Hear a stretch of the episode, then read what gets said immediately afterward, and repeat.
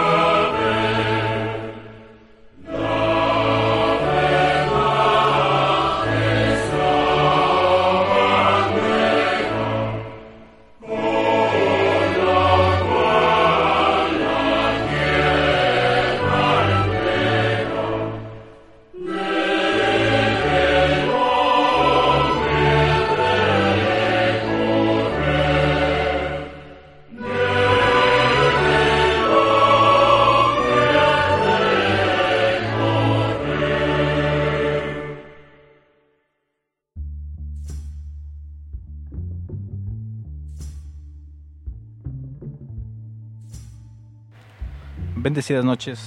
Sean bienvenidos a una emisión más de Radio Murbo en Ciencia Arcana Radio, 100% en vivo, pasando de la medianoche de eh, ya lunes para brincar a martes. Ahora es el 7 de julio del 2020, solo para aclarar.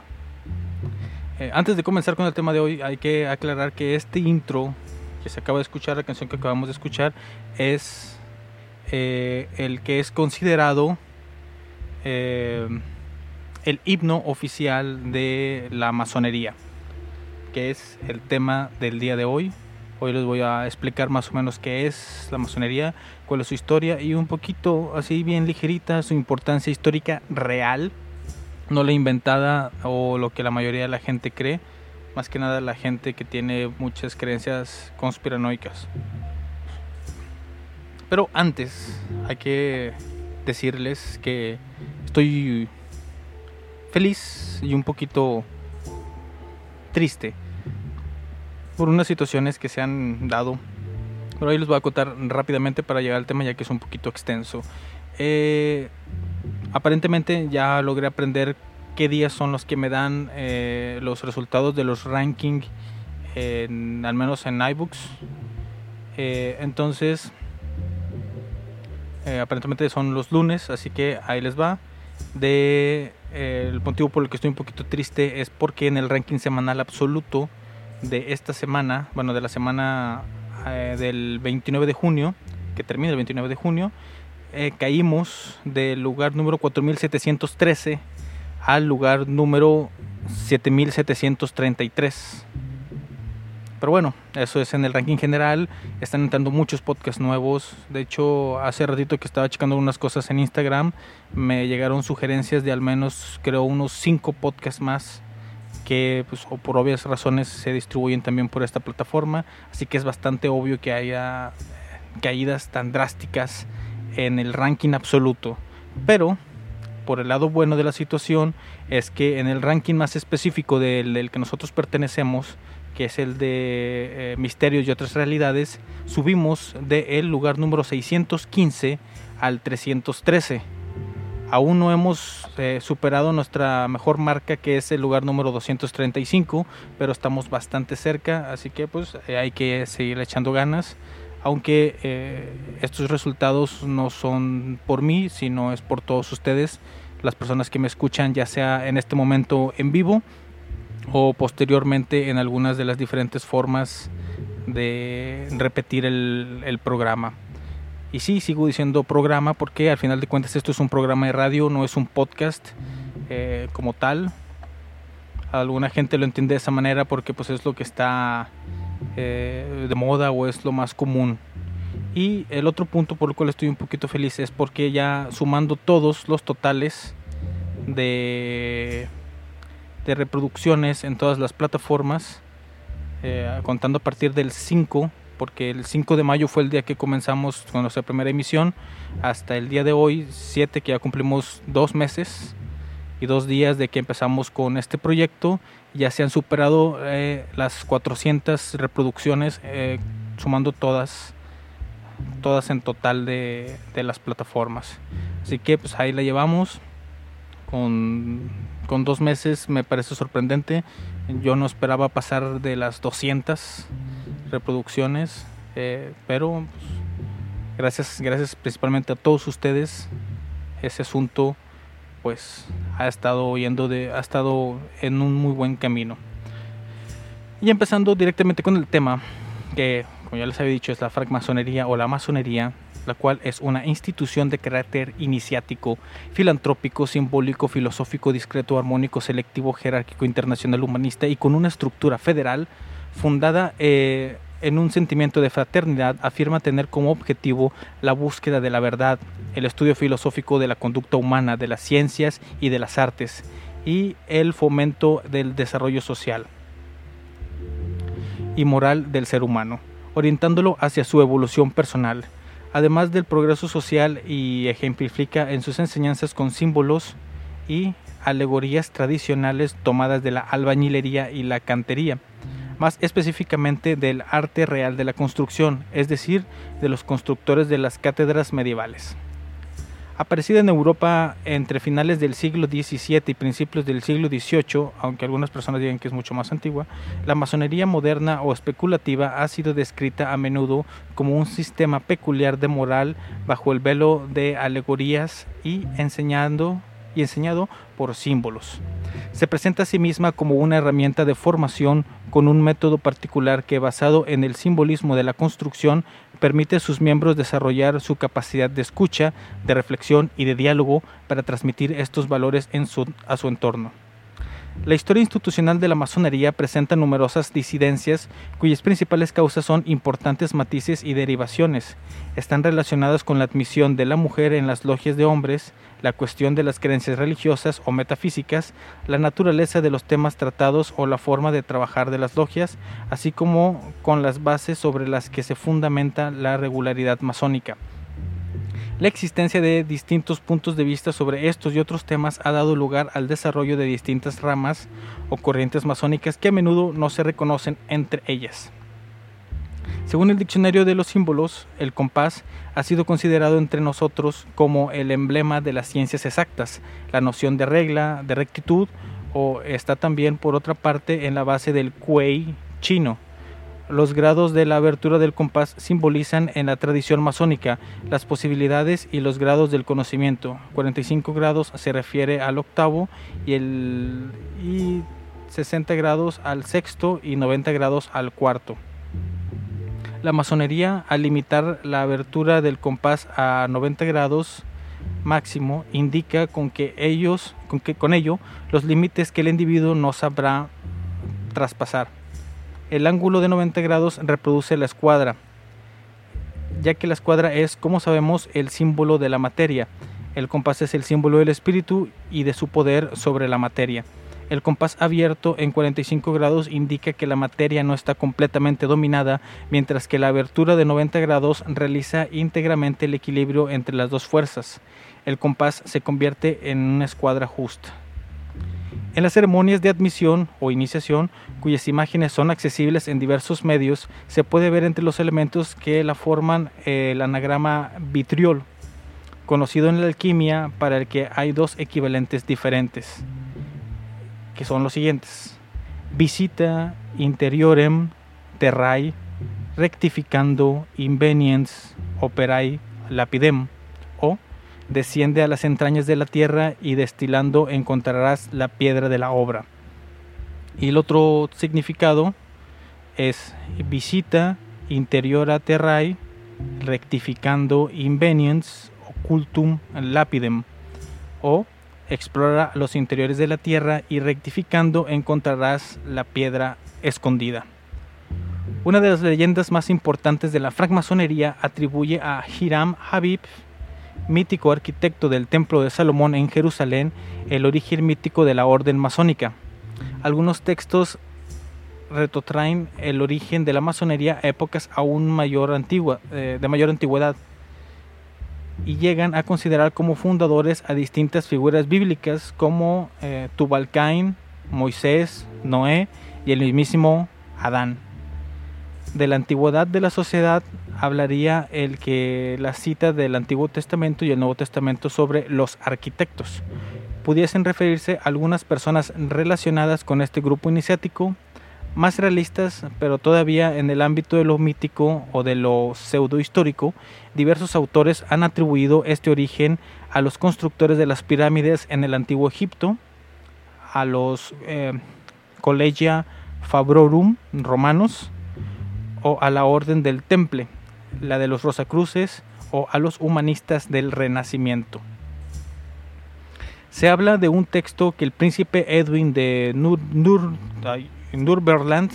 sobrino del rey Adelstan, habría dado a estas corporaciones en Inglaterra en el año 926, eh, denominado Constituciones de York. Este manuscrito se habría perdido en el siglo XV y habría sido reescrito de memoria por los que lo conocían. Por este motivo, el origen más plausible lo encontramos en la Carta o Estatutos de Bolonia, redactado en 1248. Eh, son el documento masónico original más antiguo que se conoce. Trata de aspectos jurídicos, administrativos y de usos y costumbres del gremio.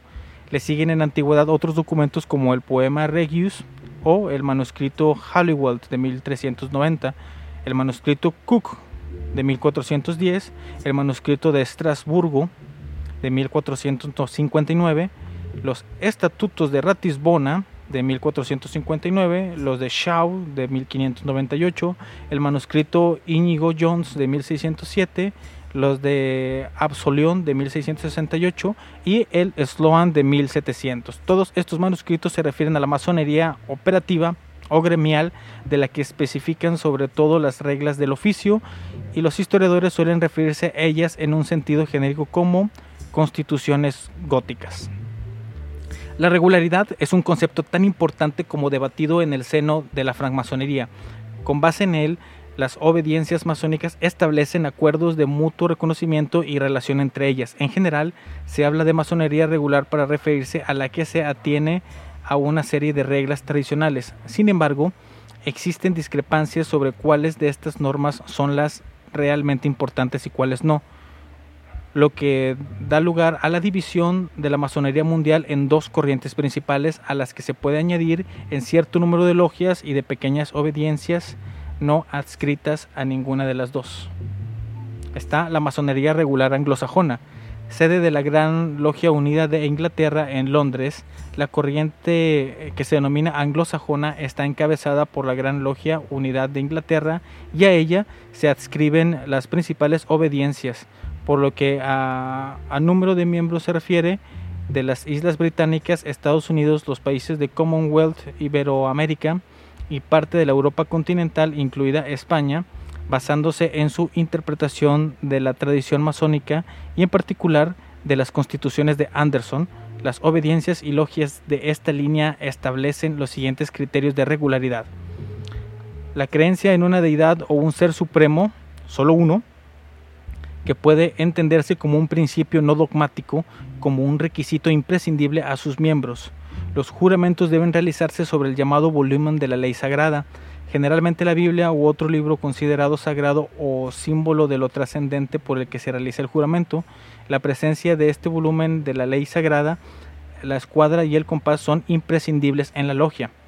No se reconocía la iniciación masónica femenina ni se aceptaba el contacto masónico con las logias que admitan a mujeres entre sus miembros, aunque hay organizaciones asociadas en los Estados Unidos que están abiertas a las mujeres, pero no son reconocidas en Gran Bretaña o Irlanda. Eh, están expresamente prohibidas las discusiones sobre política y religión a pesar de que si se estudian, aquí sí se estudian ambos temas, así como el posicionamiento institucional sobre estos aspectos. La segunda masonería es la regular continental. La corriente que se denomina liberal o adogmática tiene su principal exponente mundial en el Gran Oriente de Francia. Es la principal corriente por lo que a número de miembros se refiere. En Francia, eh, África francófona, y algunos países de la Europa continental y a ella se, se adscriben muchas obediencias en todo el mundo, en especial en Iberoamérica y la Europa continental, incluyendo en particular a las obediencias femeninas y mixtas.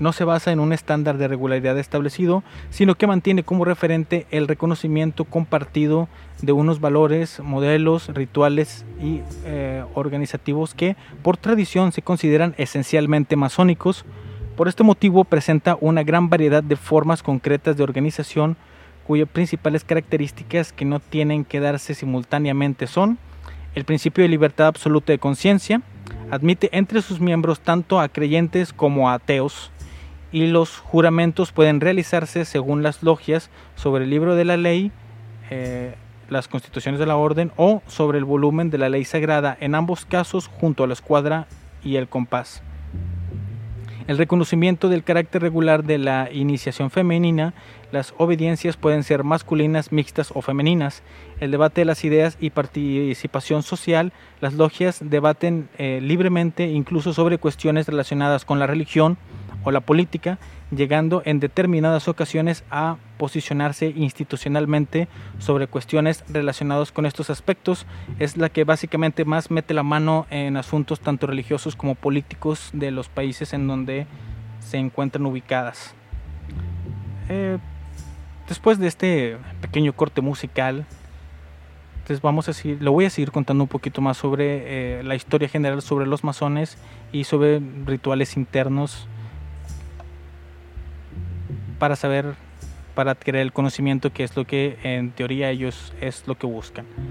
Eh, mientras tanto aquí los voy a dejar con Cabaret Nocturne con eh, Blind Trust. Radio Morbo is on air.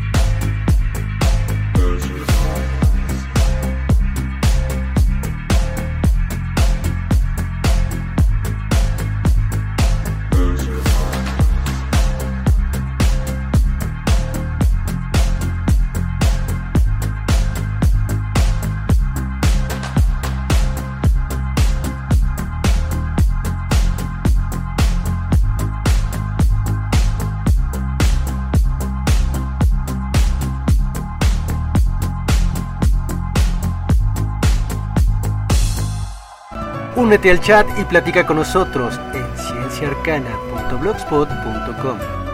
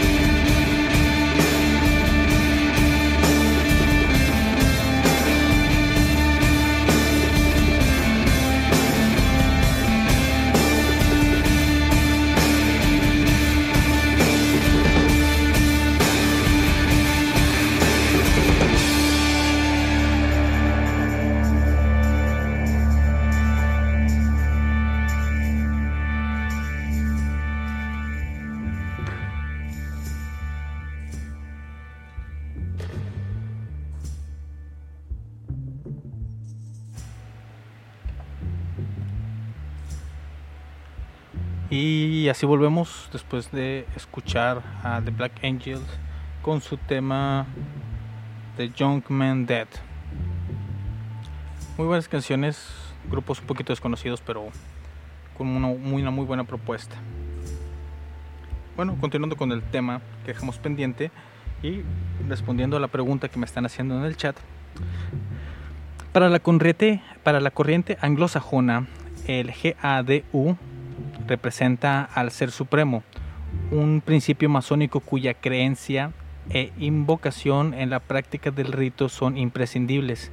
Para la corriente continental, establecer la condición de la creencia en un ser supremo supone limitar la libertad de conciencia de sus miembros, por lo que ni la creencia en el GADU o el GADU ni su invocación son preceptivas. Los masones como individuos son en todo caso libres de darle el contenido que mejor se ajuste a sus creencias, como todos los símbolos, proporciona un marco, pero su interpretación concreta corresponde a cada cual. Muchos francmasones consideran que el símbolo Gadu es igual al Dios creador que determina a su voluntad los planes de la existencia. Para otros muchos simboliza la idea de un principio creador, alma suprema que está en el origen del universo, cuya naturaleza es indefinible. Hay por último, masones que, prescindiendo de cualquier enfoque trascendente, identifican al Gadu con la sublimación del ideal masónico o que lo interpretan desde una perspectiva panteísta o naturalista. La masonería no sería compatible con una postura del nihilismo radical que negara cualquier sentido trascendente o inmanente del mundo que interpretara el universo como un puro caos sin orden posible o que negara que a pesar del desorden aparente hay un cosmos. Eh, los tres grados de masonería son los siguientes. Aprendiz. Es el primer grado, el de los iniciados, con el que una persona se vuelve masón. En este grado el masón se enfrenta consigo mismo y debe de superarse empezando a controlar sus pasiones, el exceso de los cinco sentidos. Eh, el compañero es un grado intermedio donde el masón se dedica a aprender. Eh, en este grado el masón ve cómo el mundo exterior lo percibe y aprende a percibir el mundo exterior. El maestro es el tercer grado en el cual se requiere que el masón participe en la mayor parte de los aspectos de la logia y de la masonería. En este grado el masón es enfrentado con la realidad de la muerte, se enfrenta con la inmortalidad del alma y la vida eterna. Los tres grados representan tres etapas del desarrollo personal. No hay para los masones un significado único de estos tres grados. Conforme un francmasón va trabajando en cada uno de los grados y estudiando, interpretará estos grados en función de su desarrollo personal y su única obligación... Ahí se me fue.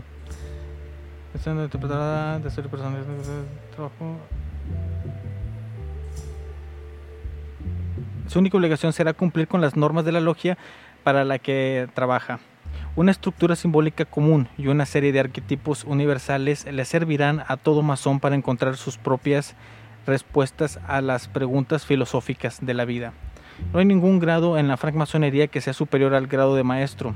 Si bien algunas órdenes masónicas tienen otros grados con números, estos otros grados se consideran de perfeccionamiento al grado de maestro y no promociones del mismo. Un ejemplo de ello es el rito escocés antiguo y aceptado, el REA, que confiere grados desde el número 4 hasta el número 33. En el rito nacional mexicano, en cambio, el total de grados es 9, equivalentes a los 33 del REA. Para alcanzar estos grados adicionales es necesario ser maestro masón, su administración depende de un sistema paralelo al de las logias azules o de artesanos. Dentro de cada organización hay un sistema de oficios que confiere rangos únicamente dentro de ese grado o dentro de esa orden. En algunas jurisdicciones, en particular las de Europa continental, se les solicita a los masones que elaboren artículos sobre temas filosóficos y que los presenten en público o en la logia. Hay una extensísima bibliografía de artículos, revistas y publicaciones masónicas que incluyen abstracciones y lecciones espirituales o morales de calidad diversa, manuales prácticos acerca de la organización y el manejo de los ritos y también artículos históricos y filosóficos. Aquí voy a hacer un pequeño paréntesis para eh, en algún momento voy a hablar de uno de estos artículos eh, que chingado se me fue el nombre creo que era eh, Belcebú el extraterrestre que está que tiene muchas muchas ideas de lo que se basan muchas de las diferentes logias eh, masónicas. Es un libro muy muy importante. Es un texto realmente bastante entretenido de leer. Eh, ahorita no me alcanza el tiempo para poder hablar a profundidad de ese texto pero en cierto momento lo voy a traer para, para hablar sobre ese Belcebú el extraterrestre la masonería no es una sociedad secreta sino discreta y con algunos secretos que son revelados a sus miembros a medida que estos progresan. En lo que se refiere a las actividades de las logias, estas son discretas con respecto al secreto. Existen dos tipos de secretos prioritarios. Uno de ellos asociado con el reconocimiento, las palabras de pase, los toques al saludarse y las respuestas a preguntas específicas para poder ingresar a la orden. Estos elementos forman parte del conocimiento esotérico que solo se transmite en el interior de la institución y a quienes han alcanzado el conocimiento y el reconocimiento de sus iguales para llegar ahí. El otro tipo de secreto es ritual y es personal. Es el conocimiento que cada miembro de la logia va adquiriendo de sí mismo conforme aprende. Es una experiencia personal que por definición no puede transmitirse a nadie más. El documento encriptado del siglo XIX llamado copial eh, descifrado en la Universidad de Uppsala en Suecia contiene las ceremonias de admisión a una sociedad secreta, los ocultistas eh, dedicada a la difusión de las técnicas adecuadas para la extracción de las cataratas. También describe las ceremonias de iniciación a todos los grados masónicos. En el siglo XVIII, cuando surgió la masonería especulativa o moderna, la mujer no estaba ni económica, ni social, ni políticamente emancipada en las constituciones de Anderson de 1723. No se la tuvo en cuenta pues no se lo tomó en cuenta. Para las mujeres no quisieron permanecer indiferentes a las realizaciones de las asociaciones masónicas. En 1730, siete años después, solo cinco años, cinco años después de la aparición de la masonería especulativa en Francia, comenzaron a realizarse gestiones para que fuesen aceptadas en la institución. El 10 de junio de 1774, el Gran Oriente de Francia había tomado bajo su protección en una asamblea general la masonería de adopción, se trataba de logias formadas por mujeres bajo la tutela de los masones varones. El 11 de marzo de 1775, el marqués de Saisebal, ayudado por otros hermanos, formó la logia El Candor. Su primera gran maestra fue la duquesa de Borbón, a la que siguieron la princesa de Lambert en 1780, la emperatriz Josefina en 1805, eh, Madame de Baudemont de 1807 y Madame de Villet en 1819, amiga personal de Voltaire. Y en la segunda mitad del siglo XIX, el 14 de enero de 1882, en la localidad de Le Pec, Francia, la logia Los eh, Librepensadores inició a una escritora y conocida militante a favor de los derechos de la mujer, Marie de Erasmus quien el 4 de abril de 1893 creó junto con el senador George Martin la Gran Logia Simbólica Escocesa de Francia, Le Droit Humain, o el Derecho Humano. Esta logia daría origen a la Orden Masónica Mixta Internacional, el Derecho Humano. El Derecho Humano extendió rápidamente su acción en el mundo y perteneció a la, y perteneció a la misma eh, Annie Besant, célebre feminista inglesa y secretaria de la Sociedad Fabiana, antecesora del Partido Laborista de Inglaterra. ¿Eh? Esas mujeres que Chile que sí le echaron ganas.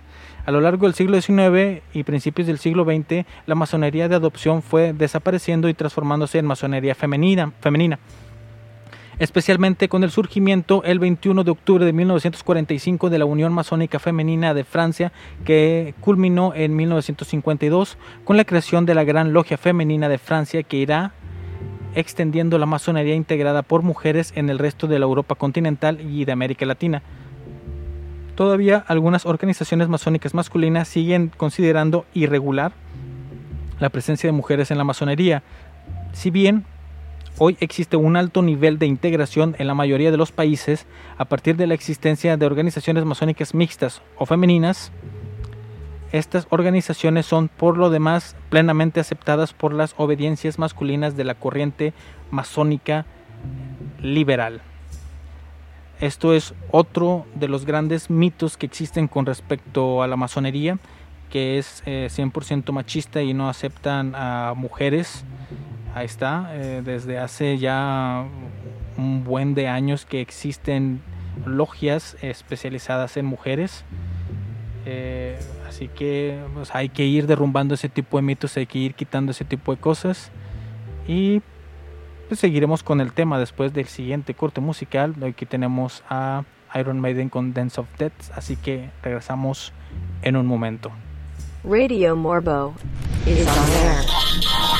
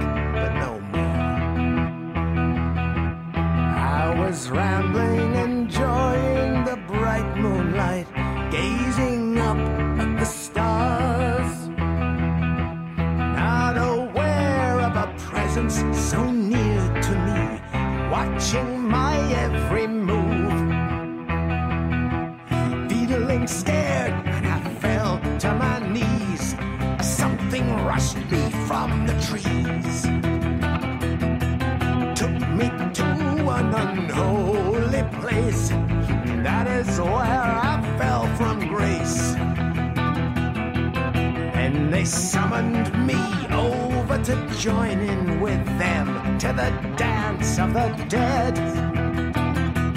Into the circle of fire, I followed them. Into the middle, I was led.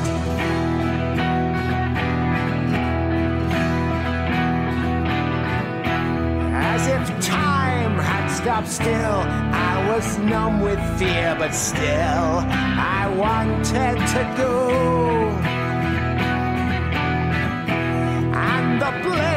Of the fire did no hurt upon me as I walked onto the coals.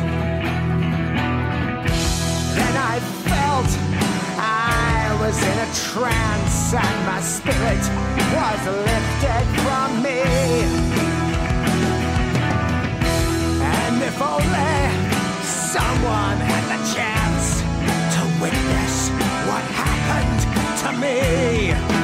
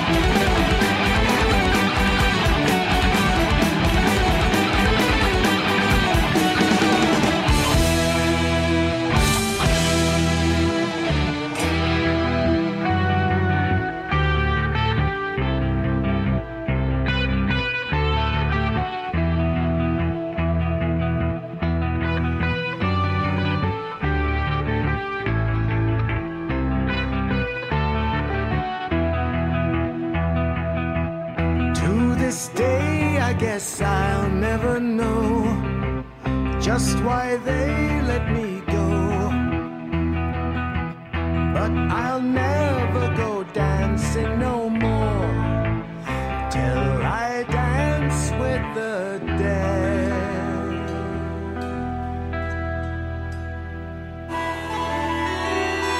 Esto es Ciencia Arcana, música, ciencia y magia.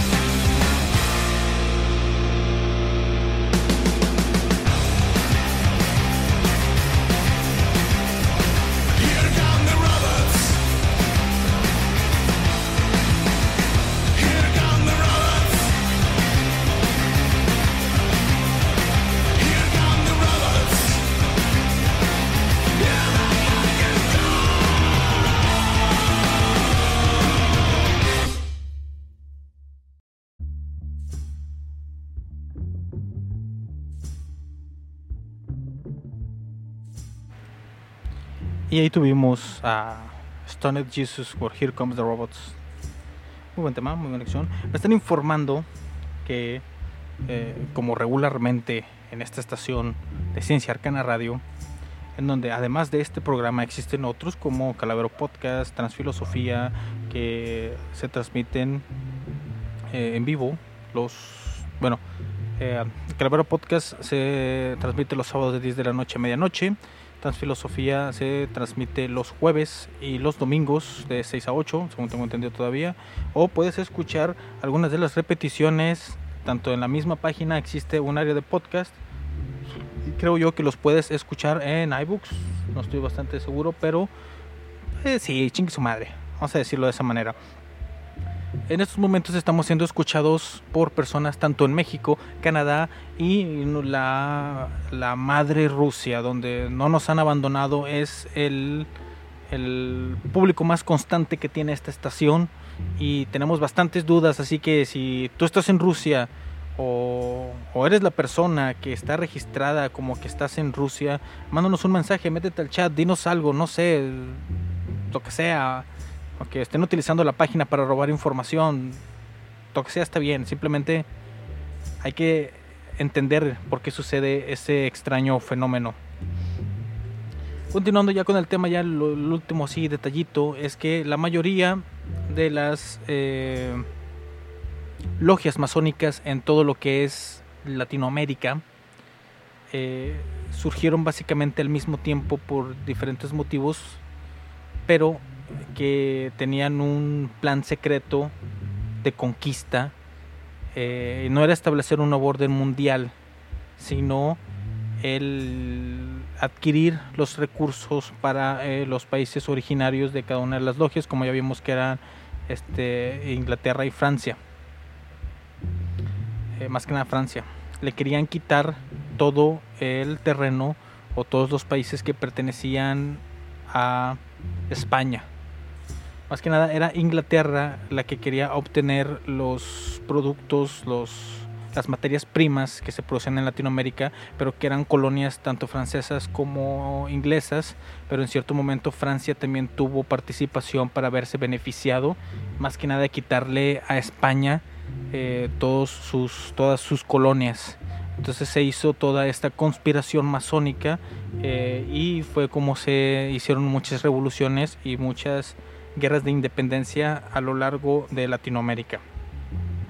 En México, el rito nacional mexicano aceptó desde su creación en el siglo XIX el ingreso de las mujeres a logias mixtas y algunas pocas logias del rito escocés antiguo y aceptado también con mixtas. Aunque la gran mayoría de este rito son masculinas y en esos casos las mujeres eh, trabajan en logias separadas, agrupadas a su vez en grandes logias femeninas.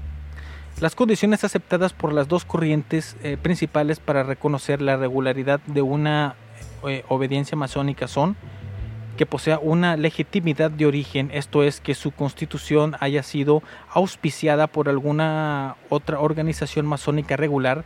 En este sentido suele considerarse que la regularidad inicial emana de la antigua Gran Logia de Londres y Westminster el respeto a los valores y principios capitales establecidos en los documentos fundacionales, en concreto las llamadas constituciones de Anderson, publicadas en 1723. Las dos corrientes discrepan en varios puntos importantes que afectan incluso a sus respectivas denominaciones. Ambas corrientes suelen ser conocidas respectivamente como regular, una de ellas y como liberal o adogmática la otra. Sin embargo, los representantes de la segunda mantienen que su corriente es también plenamente regular, mientras que los de la primera argumentan que la suya es asimismo esencialmente liberal y adogmática. Es imposible establecer un criterio objetivo sobre este tema. Quizá lo que se puede afirmar es que las diferentes corrientes masónicas no se consideran ident identificadas con términos como irregular o dogmática finalmente. Las logias que no se describen a los criterios de ninguna de las dos principales corrientes suelen ser denominadas salvajes, si bien ellas prefieren referirse a sí mismas como bajo la bóveda celeste. Otra cosa que también hay que aclarar bastante con este sentido de la, de la masonería es que aunque sí en sus bases y en sus reglamentos se especifica que se debe buscar el conocimiento y la perfección humana eh, mediante la adquisición del conocimiento y, y todos estos secretos que supuestamente abundan, la verdad, la verdad, la verdad, ya hablando de forma muy sincera, eh, las logias masónicas son básicamente eh, clubes de caballeros eh, con mucha tendencia política en donde uno simplemente va de hacerse amigos de personas influyentes para poder eh, obtener beneficios a mediano y largo plazo, eh, haciendo favores y pidiendo favores. Relativamente es una mafia, una mafia que existe desde hace muchísimo, muchísimo tiempo, que se disfraza de una sociedad y que pues, básicamente es eso. Es por eso que muchas personas eh, sí les tienen un cierto rencor a este tipo de asociaciones, ya que muchas personas eh, se han hecho de una enorme cantidad de poder gracias a estas logias, simplemente por el hecho de proporcionar favores. eh, y posiblemente me esté refiriendo más que nada a Benito Juárez, que, que creo yo que ha sido uno de los eh, masones más beneficiados en la historia eh, con respecto a este tipo de cosas, aunque claro también hay que mencionar ligeramente a Washington y a otras personas de Estados Unidos, pero en sí ellos ya tenían una carrera política hecha y pues acá Benito Juárez fue, fue otra onda muy diferente. Bueno, mis estimados, esto fue Radio Morbo. Mi nombre es Ángel Morales, mejor conocido como Morbo. Ya saben que me pueden escuchar en vivo los lunes, miércoles y viernes a partir de la medianoche. O pueden buscar eh, las repeticiones si te llegaste a perder algún episodio o te interesa volver a escuchar alguna información o algo por el estilo. Puedes buscarme en iBox, en Spotify, en Google Podcasts, en Apple Podcasts. Esos son los que conozco y los que realmente importan. Se supone que existen otros, pero esos a nadie le, esos a nadie, nadie los escucha. Eh, los espero el miércoles a partir de medianoche, ya para brincar a jueves. Y mientras tanto, aquí les dejo un clásico del rock para que tengan muy buenos sueños en este inicio de semana. Los dejo con Aerosmith y su canción Crazy. Radio Morbo is on air. Come here, baby. You know you drive me up a wall the way you make good for all the nasty tricks you pull. Seems like we're making up more than we're making love. And it always seems you got something on your mind other than me. Girl, you got to change your crazy ways. You hear me? Say you're leaving on a 7:30 train and that you're heading out to Hollywood. Girl, you've been giving me the line so many times it kinda gets like feeling bad looks